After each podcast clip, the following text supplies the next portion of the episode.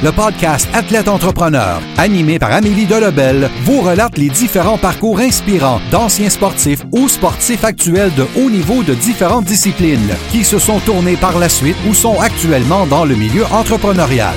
Des entrevues et reportages qui seront vous motiver à atteindre votre plein potentiel. Le podcast Athlète Entrepreneur, des cheminements à découvrir.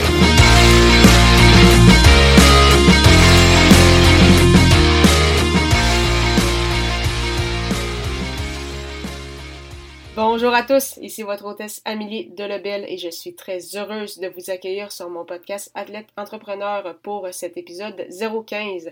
Athlète Entrepreneur est un podcast qui a pour but de motiver les athlètes ou anciens athlètes qui souhaitent se lancer en affaires. Tout d'abord, je vais mentionner que cette émission sera différente des autres puisqu'il ne s'agira pas d'une entrevue. En effet, environ six mois après le lancement de ce podcast, j'ai décidé de modifier un peu le format ainsi que la fréquence. Dorénavant, Athlète Entrepreneur sera un podcast hebdomadaire et non bimensuel. Bien que je continuerai de faire des entrevues, je vais également réaliser des épisodes en solo où j'expliquerai le parcours d'athlètes connus de différents pays et disciplines, comme ce sera le cas aujourd'hui.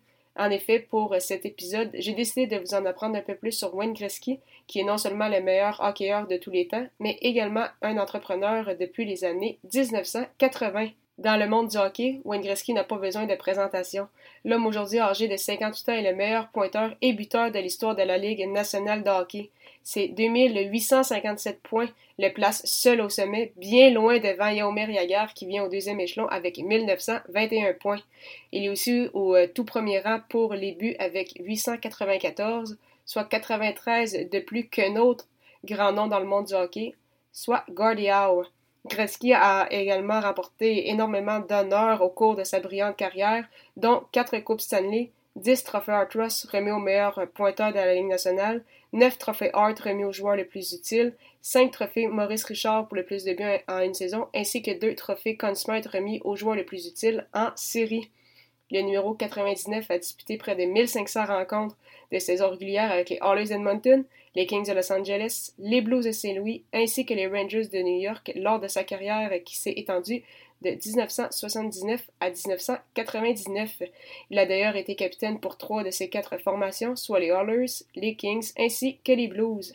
Il a également représenté le Canada sur la scène internationale à plusieurs reprises, remportant trois médailles d'or ainsi qu'une de bronze.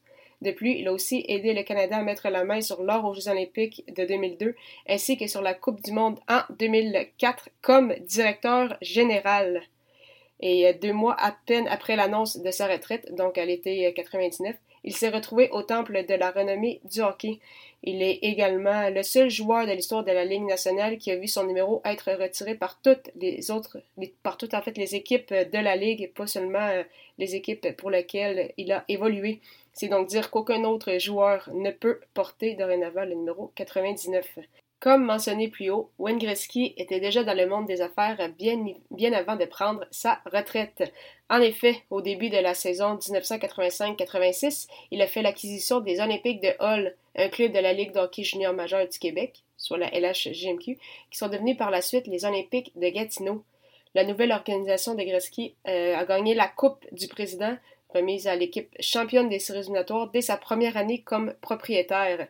Les Olympiques vont également récidiver en 1988, alors que la Merveille finalement vendra l'équipe en 1992.